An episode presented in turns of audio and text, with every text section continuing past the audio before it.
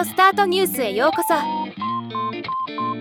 この番組はロボットスタートによる音声広告やポッドキャストなど音声業界の最新情報をお伝えする番組です。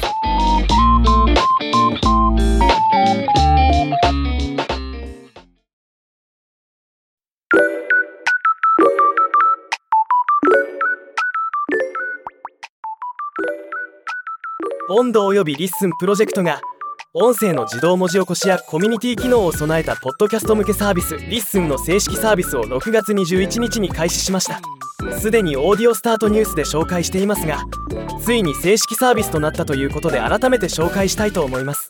国内でも盛り上がりを見せてきたポッドキャストですがその一方で番組を聞かなければ内容がわからない。実際に聞くには一定の時間を要するなど新規のリスナーを獲得するのが難しくリスナーにとっても自分に興味のある番組を的確に探しにくいという課題もあるためこれを改善すべく LISTEN が作られたとのこと。 LISTEN の機能は AI による自動文字起こしコミュニティ機能が大きな目玉です。それ以外にも色々できることがあるので今回正式サービスとして発表された機能をまとめて紹介します。AI による自動文字起こし機能。音声を自動でテキスト化するだけでなく内容に応じて自動で見出しをつけるチャプター機能。複数人の話者を自動で識別する機能全体の要約を自動で生成するサマリー機能なども利用可能。文字起こしの手動修正も可能です。任意の区間でのシェア機能。文字起こしされたテキストは任意の場所から再生可能で。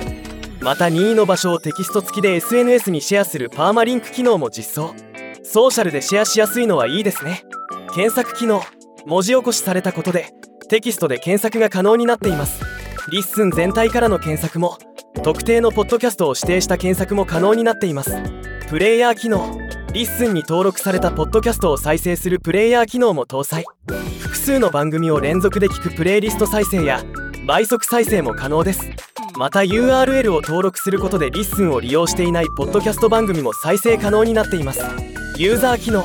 ユーザー登録することで好きな番組をフォローしたりコメントを残すことが可能です。スター機能。ハテナっぽい機能としてエピソードやコメントに対してスターを押して評価を示すことが可能です。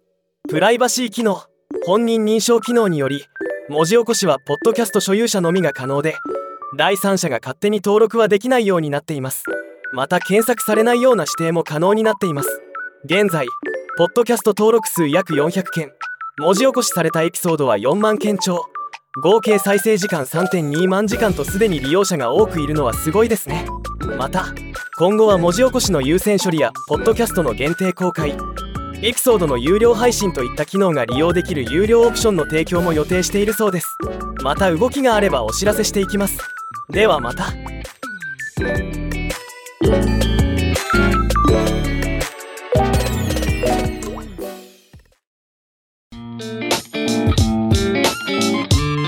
今回のニュースは以上です。もっと詳しい情報を知りたい場合「オーディオスタートニュース」で検索してみてください。